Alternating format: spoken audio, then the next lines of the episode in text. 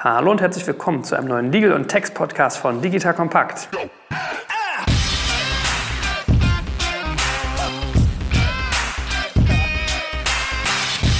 Mein Name ist Joe Kaczmarek und wir sind ja in der letzten Folge ein bisschen mit so einem Cliffhanger quasi geendet. Ja, wir haben irgendwie erzählt, wie man eine Verkaufsverhandlung vorbereitet. Und jetzt gehen wir natürlich alle danach zu wissen, okay, wie, wie läuft das denn dann genau ab? Wie bestimme ich eigentlich einen Kaufpreis? Wie entscheidet sich, wie viel ich mit meiner Firma verdienen kann? Da steigen wir heute ein. Und wenn ich wir sage, bin ich wieder in kompetent juristischer Begleitung vom guten Jörg Zetsch. Grüß dich, Jörg. Hallo. Wie immer übrigens ein kleiner Hinweis am Anfang. Wir machen hier natürlich keine Rechtsberatung. Das heißt, alles, was wir hier sagen, solltet ihr immer noch mal verifizieren lassen. Ja? Also geht zu einem Anwalt, lasst euch beraten. Vielleicht ist das der Jörg, vielleicht habt ihr den anderen. Das ist ganz, ganz wichtig. Das liegt uns am Herzen. Und man sollte der Transparenz halber auch sagen, wir haben auch eine Kooperation, äh, der Jörg und ich. Das heißt, äh, sein CMS Hasche Siegle unterstützt uns mit einem Produktionskostenzuschuss. Aber alles, was wir hier sagen, ist eigentlich wirklich voller Fokus auf hochwertigen Content. Äh, geht uns eher darum, dass man uns auf diesem Wege ermöglicht, dieses Format zu machen. So, aber zur Sache. Für alle, die irgendwie auf den Ohren gelegen haben in den letzten Folgen, was machst du? Was ist dein Daily Doing? Mein Daily Doing ist Startups beraten in rechtlicher Hinsicht. Ich bin Anwalt, bin Partner bei CMS Hasche Siegle. Das ist eine der größten deutschen Wirtschaftsrechtssozietäten. Und in Berlin machen wir neben anderen Schwerpunkten vor allen Dingen Startup-Geschäft auch. Das sind Finanzierungsrunden, aber auch vermehrt Exits und deswegen kann ich sicher auch ein paar Dinge gleich nochmal zum rechtlichen Aspekten der Kaufpreisbestimmung sagen. Wir machen aber natürlich auch Intellectual Property, Steuerrecht, Employment, alles, was so ein Startup gebrauchen kann. Also der juristische Baukasten von Anfang bis Ende, von Legal bis Steuer. Da äh, merkt man, du hast sozusagen da schon gesehen und kannst das sehr gut überblicken. Lass uns doch dann gleich in Medias Res gehen. Wir haben beim letzten Mal darüber gesprochen, wie Anwälte und M&A-Berater helfen können in so einem Prozess und wie man sich eigentlich vorbereitet auf einen Exit. Jetzt wollen wir natürlich wissen, wie entscheidet sich eigentlich der Kaufpreis? Wie wird der gefunden?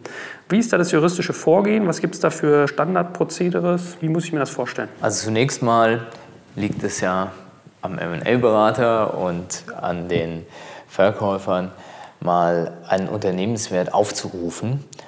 Der orientiert sich oder wird abgeleitet zunächst aus anderen Transaktionen, die im Markt stattgefunden haben. Da gibt es Ressourcen, wo man schauen kann, was ist eigentlich so der Multiple, nennt man das, auf zum Beispiel Umsatz oder EBIT, EBITDA. Was wird da so als Kaufpreis erzielt? Und dann versucht man das auf die Gesellschaft zu übertragen, auch mit Hochrechnungen in die Zukunft, wo das Potenzial liegt um dann zu einem Unternehmenswert zu kommen. Mhm. Also so ein bisschen Benchmarking eigentlich am Markt. Wenn jetzt meinetwegen üblich ist, E-Commerce sind 1,5 mal Umsatz und SaaS, was weiß ich, dann hält das her, plus man guckt sich an, was schon an, an Track Record gegangen so ist. So ungefähr, genau. Jetzt habe ich ja dir gut zugehört. Du hast ja in unserer letzten Folge gesagt, es gibt diese schöne juristische Regel, wer schreibt, der bleibt. Kann man den Kaufpreis auf dem Wege sozusagen auch ein bisschen äh, positiv beeinflussen, indem man selbst versucht, die Aktivrolle zu übernehmen, was das Verfassen der Verträge angeht? Oder gibt es da eigentlich schon so ein gewisses Korsett? Also es gibt natürlich gewisse Standards, in denen man sich bewegt. Wer schreibt, der bleibt, ist vor allen Dingen in einem Bieterprozess wichtig. Also wenn ich an mehrere Interessenten habe und wirklich einen kompetitiven Bieterprozess habe, dann ist es oft so, dass man von M&A-Beraterseite einen Prozess aufsetzt und sagt, okay, ihr könnt jetzt mal angucken, hier Due Diligence und bis dann und dann müsst ihr fertig sein. Das wird in einem sogenannten Process Letter geregelt. Und im Übrigen nennt ihr uns dann mit Ablauf der Frist bitte mal euer finales Angebot, was der Preis ist. Und ihr sagt uns auch, was ihr an Änderungen haben wollt für den Kaufvertrag, den wir mit den anderen Unterlagen in den Datenraum eingestellt haben. Also man würde dann bewerten, was rufen die auf als Preis, jeweilige Bieter, und man guckt sich an, ist der Markup, also die Änderungen des Kaufvertrages, sind die rot, blau und grün, wie schwerwiegend sind die eigentlich? Und daraus, aus dieser Melange, wird man sich dann für ein oder zwei Bieter entscheiden, mit denen man dann in die finalen Runden geht. Das heißt, wie kann ich es beeinflussen? Erstmal dadurch, dass ich beim Bieterprozess Vergleichbarkeit dadurch schaffe, ich lege einen Entwurf vor. Kannst dir vorstellen, wenn man mit fünf verhandeln würde und sagt, ja, dann schickt mir mal jeder euren Vertrag, dann wird man wahnsinnig. Also da muss man im Treiber-Seat sitzen. Und ansonsten kann man sich natürlich strukturell ein bisschen überlegen, wie möchte ich eigentlich den Kaufpreis gestalten. Mhm. Speaking about structure, ja, äh, man liest ja gerne mal in solchen Verträgen dann vom sogenannten Enterprise Value. Was ist das und wie ziehe ich das heran, um dann eigentlich den Kaufpreis sukzessive abzuleiten? Also zunächst, wie gesagt, wird der Unternehmenswert festgelegt und der Erwerber, insbesondere wenn er ein Finanzinvestor ist, legt diesen Unternehmenswert oder Enterprise Value immer cash und debt free fest. Was bedeutet das jetzt? Er stellt sich dieses Unternehmen sozusagen nackt vor, ohne Schulden und ohne Kasse. Das bedeutet, von Unternehmenswert muss ich irgendwie auf den Kaufpreis kommen. Das mache ich dadurch, dass ich vom Unternehmenswert die Finanzverbindlichkeiten abziehe. Finanzverbindlichkeiten versteht man in der Regel zinstragende Verbindlichkeiten drunter. Das bedeutet also Darlehen. Die ziehe ich also ab.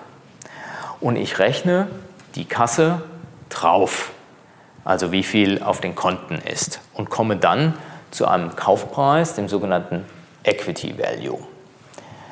Und das wäre dann das, was zu zahlen ist.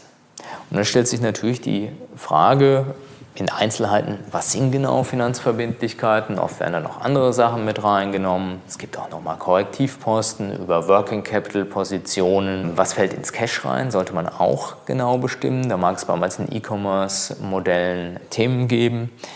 Also das muss genau bestimmt sein, aber die wesentliche Frage ist, zu welchem Zeitpunkt bestimme ich das eigentlich? Nehmen wir mal an, wir sind jetzt September, würden im September verkaufen und unsere letzten Abschlüsse stammen vom 31.12.2016.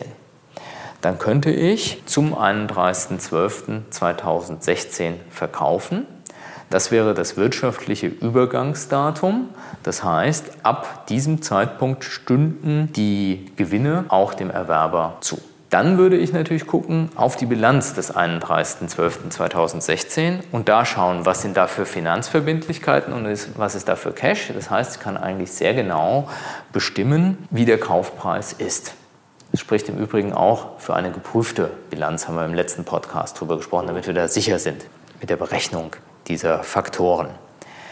Wenn man so etwas kauft auf Basis einer Bilanz, die in der Vergangenheit liegt, dann nennt man das Locked Box, eingepackte Packung oder wie auch immer man es nennt, verschlossene Box. Bedeutet, aus dieser verschlossenen Box darf natürlich danach auch nichts rausfließen.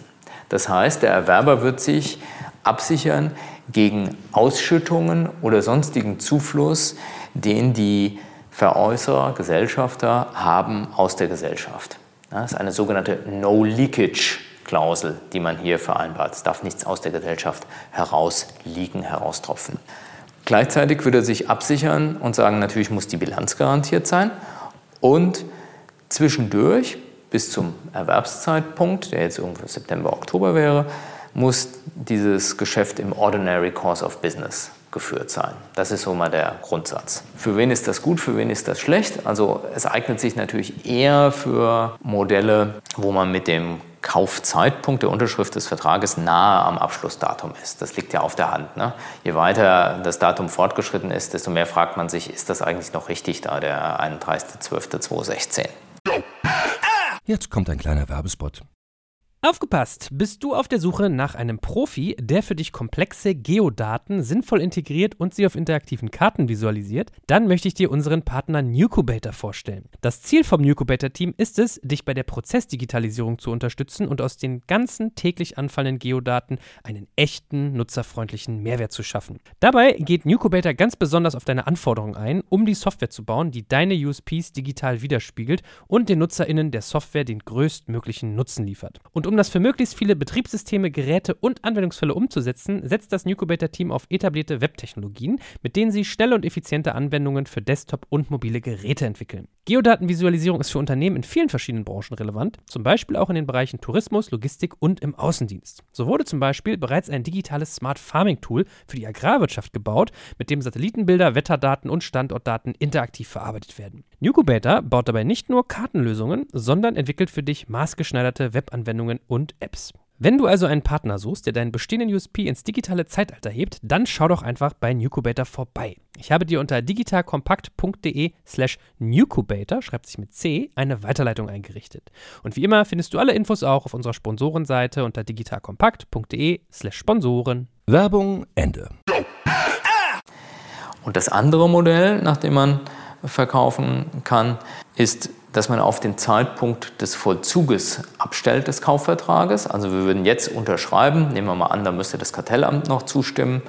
Dann, wenn die Zustimmung da wäre, würde man den Kauf vollziehen, das sogenannte Closing. Und dann würde man auf das Closing Abschlüsse aufstellen oder zumindest die Finanzverbindlichkeiten und die Cash-Positionen überprüfen und dann zum Closing diese Berechnung durchführen.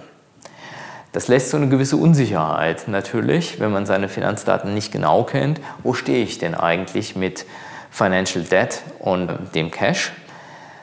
Aber so würde man es machen, wenn man auf den Closing-Tag abstellt. Dass man diese Stichtagsbilanz vor dem Exit-Prozess macht, dass man zum Beispiel sagt, ich kann absehen, ich befinde mich im September, aus dem Dezember stammt mein letzter Jahresabschluss, meine letzte Bilanz. Ähm, das, da werde ich Diskussionen bekommen, dass ich dann hingehe und sage, ich beauftrage einen Wirtschaftsprüfer, eine Bilanz schon zu machen und das dann in den Verkaufsprozess mit reinzunehmen, ist eher unüblich? Das gibt es auch. Ich weiß nicht, ob es üblich oder unüblich ist. Ich würde sagen, eher auf der unüblichen Seite, aber es kann Sinn ergeben. Wenn ich jetzt im September bin und es lässt sich leicht ein Abschluss erstellen und ich habe vielleicht große Veränderungen gehabt vom 31.12. bis jetzt, Gesellschaften im Ausland zugekauft oder sonst was, dann kann es ja mal sein, dass ich äh, vielleicht einen neuen Abschluss mache und, und, dem Käufer sage, guck mal, du musst dir überhaupt keine Sorgen machen, neue geprüfte Abschlüsse und auf der Basis kaufen wir. Wir kaufen nämlich auf Basis Juni oder sowas. Ja? Und dann kann ich dieses Lockbox ab Juni machen. Aber es ist nicht so, dass jetzt, also Closing Accounts, das ist nichts, nichts Übles oder groß vom Verkäufer Skepsis zu sehen, weil man nicht weiß, was bei rauskommt. Aber es lässt halt immer so, da wird halt nochmal drauf geguckt. Ne? Und die Regelungen sind dann so, dass das Management, ähm, wenn es noch drin bleibt, diese Abschlüsse aufzustellen hat und die Berechnungen von Cash on Debt, die werden dann beiden Parteien zur Verfügung gestellt. Dann können die innerhalb einer gewissen Frist überprüft werden. Wenn es dann einen Einspruch gibt, wird versucht, das gütlich beizulegen. Klappt das nicht, kommt der neutrale Wirtschaftsprüfer, also ein anderer dann, der möglichst bitte nicht auch den Käufer oder die Verkäufer berät und legt das für die Parteien dann verbindlich fest. Also da ist halt dann nochmal hinten ein Mechanismus dran, um das Ganze abzusichern. Und deswegen wird auch der Kaufpreis, der bei Closing gezahlt wird, der sogenannte vorläufige Kaufpreis, der wird ein bisschen niedriger sein meist als die Berechnung, die man so projiziert hat von Cash und Debt. Damit man, wenn man dann feststellt bei den Closing Accounts, der Kaufpreis war zu hoch, oh jetzt müssen wir was rückverlangen, der, der vorläufige Kaufpreis, das ist eine Situation, die man nicht haben möchte und deswegen nimmt man den ein bisschen runter. Auf jeden Fall versucht man nicht, dass er viel zu hoch ist als angenommen. Okay, aber dann höre ich da eigentlich raus, Closing Accounts ist eigentlich der Standard, wenn nicht der Exit-Zeitpunkt kurz hinter der letzten Bilanz lag, wo ich dann auf Lockbox gehen kann. Ja, man könnte es wahrscheinlich so vereinfachen. Ne? Es ist immer eine Frage, auf welcher Seite man steht, aber so als Rule of Thumb kann man das sicher so sagen. So, jetzt ist ja eigentlich ein Begriff schon angeklungen, der in so einem Verkaufsprozess garantiert eine Rolle spielen wird, Garantien. Was gibt es da für Strukturen? Was sind irgendwie die Standards? Wir können uns ja mal äh, so ein bisschen von, von den Akteuren vielleicht reinhangeln. Ich würde mal tippen, VCs sind jetzt eher Akteure, die sich scheuen, operative Garantien zum Beispiel zu geben. Sprich, das ist ein Großteil ein Gründerthema, aber oder da wechselt das auch so ein bisschen. Nehmen da VCs eine verändernde Rolle ein? Also dein Bauchgefühl ist genau richtig.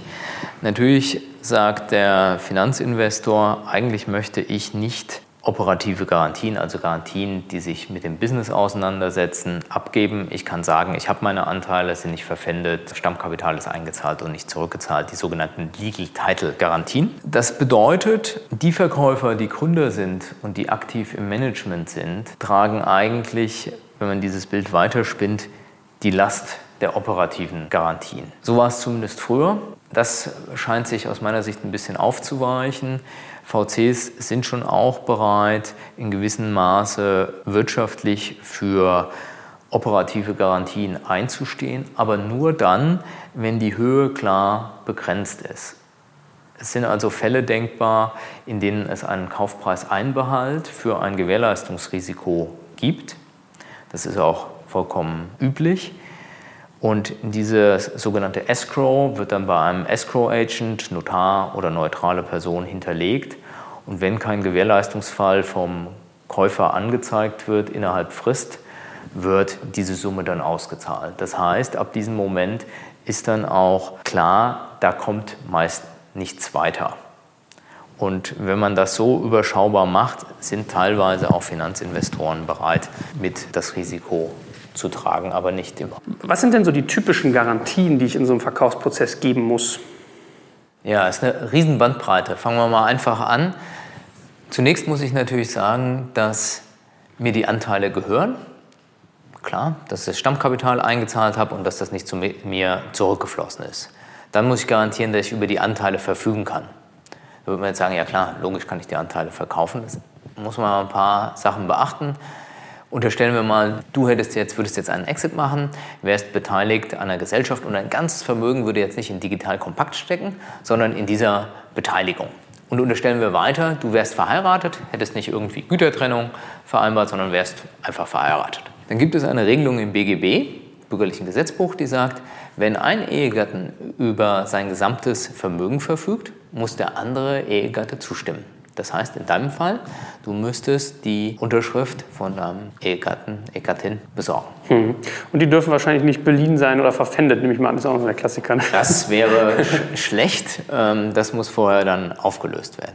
Und dann kommen natürlich die Garantien so zum Business. Und ja, das ist so die, die ganze Palette. Also du kannst ja mal kurz so durchkategorisieren. Zunächst mal Finanzkennzahlen. Das bedeutet Abschluss. Wenn der Abschluss weit zurückliegt, gegebenenfalls auch Management-Accounts, ganz beliebte Garantie, auch ganz gescheute Garantie auf der Veräußererseite, weil Management-Accounts natürlich nie so gut sind oder nie so genau sind wie ein Abschluss. Das ist ganz normal und deshalb muss man da ein bisschen aufpassen.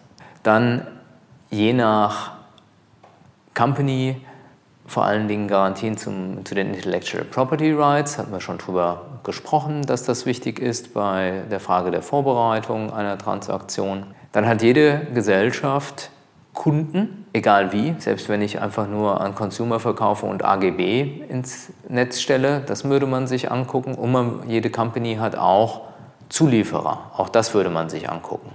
Zulieferer denkt man jetzt so an klassische Unternehmen, aber das kann natürlich auch bei einem Digitalunternehmen der Fall sein. Das sind die Zulieferer anderer. Das sind die Mitarbeiter, die was schaffen, das sind Freelancer, die was schaffen oder das sind Kooperationsverträge, die ich habe. Aber die Kategorien gibt es überall und da muss ich natürlich sehen, wird garantiert, dass die Verträge existieren, die man sich angeguckt hat, nicht gekündigt und so weiter und so fort.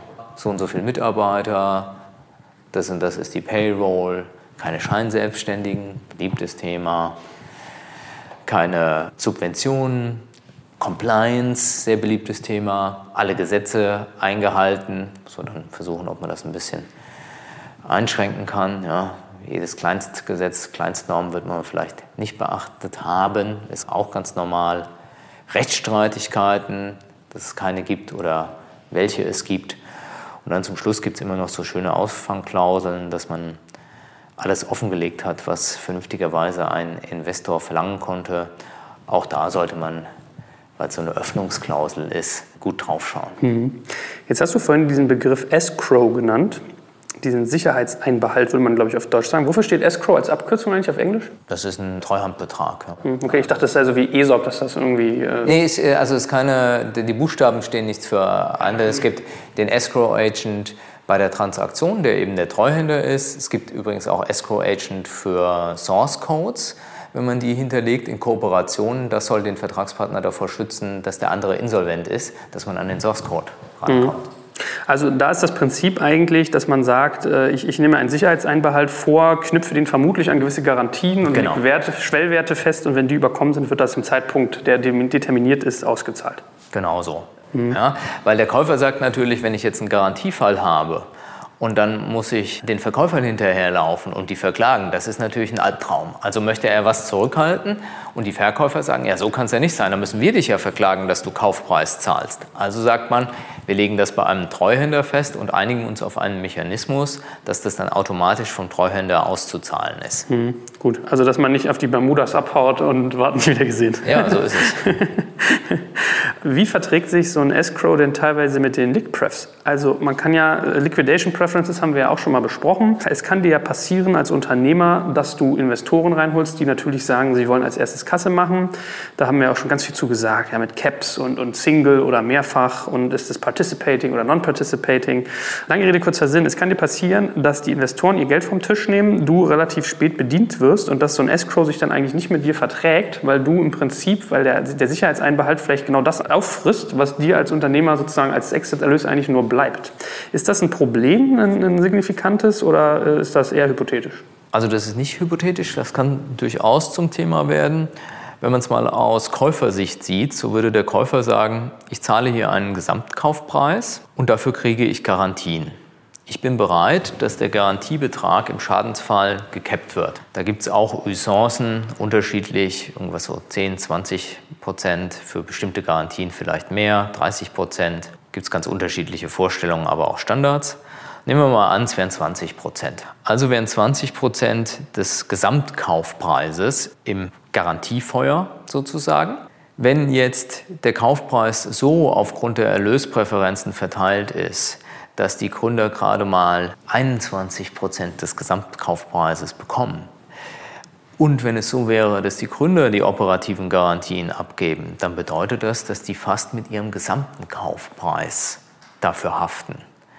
Und das ist dann natürlich nicht so schön, weil man eigentlich sagt, oh, Moment mal, ich möchte nicht, dass der ganze Kaufpreis im Feuer ist, sondern ich möchte eigentlich nur, dass 20 oder 30 Prozent davon im Feuer sind. Das bedeutet, wenn wir diese Konstellation haben, nur Gründer geben die operativen Garantien ab. Wir haben einen geringen Kaufpreis, der dazu führt, aufgrund der Liquidationspräferenzen, dass wenig beim Gründer ankommt, dann kann so etwas entstehen. Ja. Da muss man frühzeitig auch drüber sprechen, ja, wie, man, wie man damit umgeht. Was mache ich dann am besten? Also da wäre eigentlich die naheliegende Konsequenz zu sagen, die VCs müssten in diese operativen Garantien mit reingehen. Das heißt, man lockt sozusagen auch von deren, oder packt ins Feuer, hast du gesagt, ne? ins Feuer äh, kommt dann auch ein bisschen was von deren Exit-Erlös. Da werden die jetzt nicht so viel Lust drauf haben. Da haben die überhaupt keine Lust drauf, weil das ja wiederum ihre Liquidationspräferenz anknabbern würde. Mhm. Was tue ich dann als Unternehmer? Ja, muss man sehen, dass man es verhandelt. Diese Situation ist ja bei einem sehr geringen Kaufpreis mhm. oder bei einem Kaufpreis, wie ihn sich eigentlich keiner vorgestellt hat. Das heißt, wir sind in einer gewissen Notlage, die Gesellschaft zu verkaufen. Und ja, manche Kunden haben dann schon gesagt, na gut, dann nehme ich das Risiko jetzt halt. Das kann man auch durchaus machen, ja? wenn man seine Gesellschaft gut kennt und sieht, wie die Garantielage ist und sagt, ja, das kann ich gut garantieren, das mache ich guten Gewisses, dann kann man sowas auch eingehen. Es ist ja nicht so, dass hier dauernd Garantiefälle geltend gemacht werden. Ja, das Gegenteil ist der Fall. Bei den meisten Transaktionen gibt es überhaupt keinen Garantiefall. Hm. Gut, also merke ich, wenn man immer in einer schlechten Lage ist, kann die teilweise noch schlechter werden, wenn genau das irgendwie eintrifft, dieser Fall. Und äh, am Ende des Tages entscheidet sich vieles am Verhandlungstisch. Ja, vor allen Dingen ist die Verhandlung dann zweigespalten. Man verhandelt einmal mit den Käufern und man muss intern noch seine Reihen schließen, um da geschlossen nach außen auszutreten. Hm. Also gar nicht so leicht, nehme ich an. Ne? Da, da, kommt dann die, die Therapeutenaufgabe auch wahrscheinlich des Anwalts zum Tragen.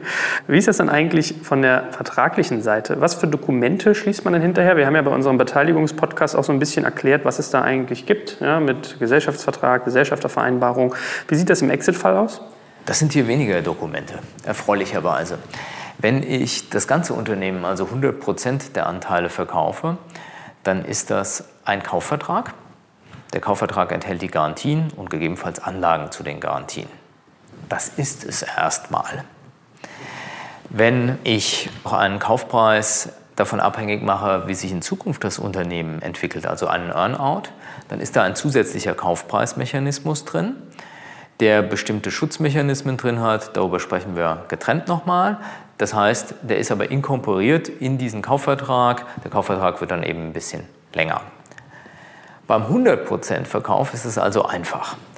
Verkaufe ich aber weniger, mein Beispiel 60, ich verkaufe 60% und für 40 gibt es Put-and-Call-Optionen. Da muss ich natürlich noch diese Put-and-Call-Optionen regeln und ich müsste die Zwischenzeit regeln.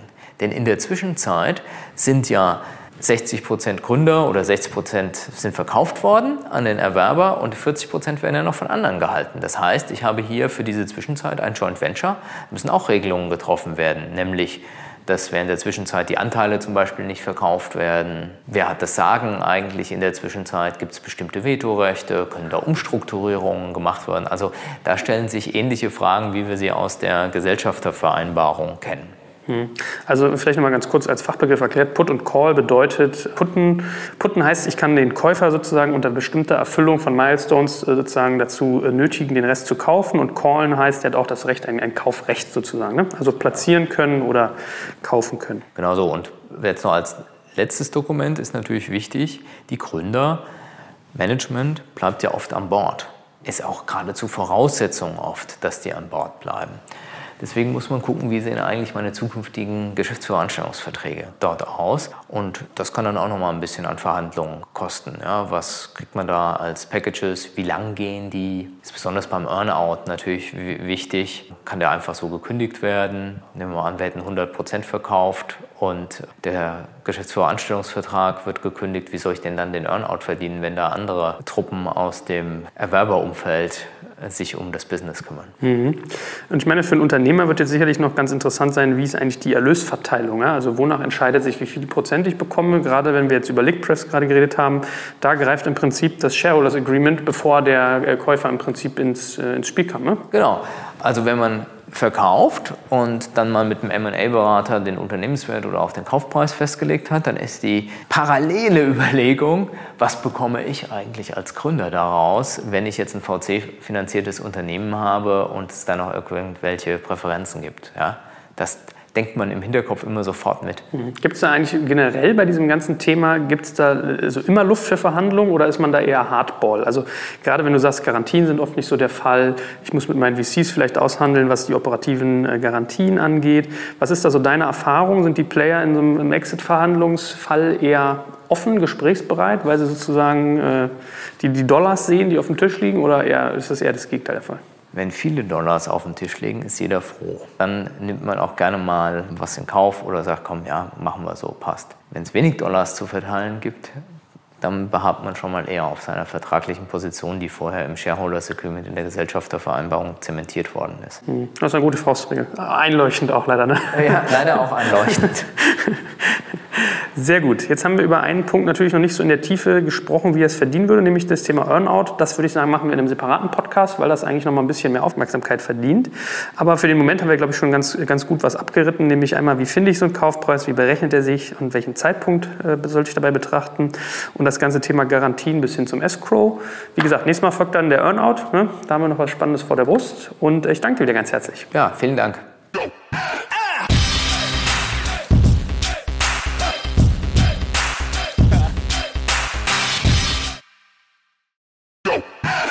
Jetzt kommt ein kleiner Werbespot. Aufgepasst! Heute gibt's Werbung in eigener Sache. Wir wollen dich nämlich besser kennenlernen, weil viele hören Woche für Woche unseren Podcast und dabei wissen wir gar nicht immer, wer genau diese Leute sind. Und natürlich wollen wir ja aber wissen, wer du bist, um unseren Inhalt auch an deinen Interessen ausrichten zu können. Und um das zu ändern, habe ich eine Umfrage vorbereitet. Dort kannst du uns erzählen, wer du bist und wofür du dich interessierst. Und was du davon hast, naja, ich meine, je besser wir dich kennen, desto besser können wir unseren Podcast an deine Bedürfnisse anpassen. Und dann spreche ich auch keine Werbung mehr für Penispuppen und Online-Casinos ein, wo dich möglich ganz andere Dinge interessieren. Nein, kleiner Spaß und trotzdem, du tauschst fünf bis zehn Minuten deiner Zeit gegen viele Stunden noch bessere Unterhaltung und Tiefenwissen in der Digitalwirtschaft. Klingt für mich nach einer Win-Win-Situation und geh doch also daher mal auf die Seite digitalkompakt.de/slash Umfrage. Fülle diese nach bestem Wissen und Gewissen aus und freue dich in Zukunft auf noch besseren Content auf Digital Kompakt. Ende der Werbung.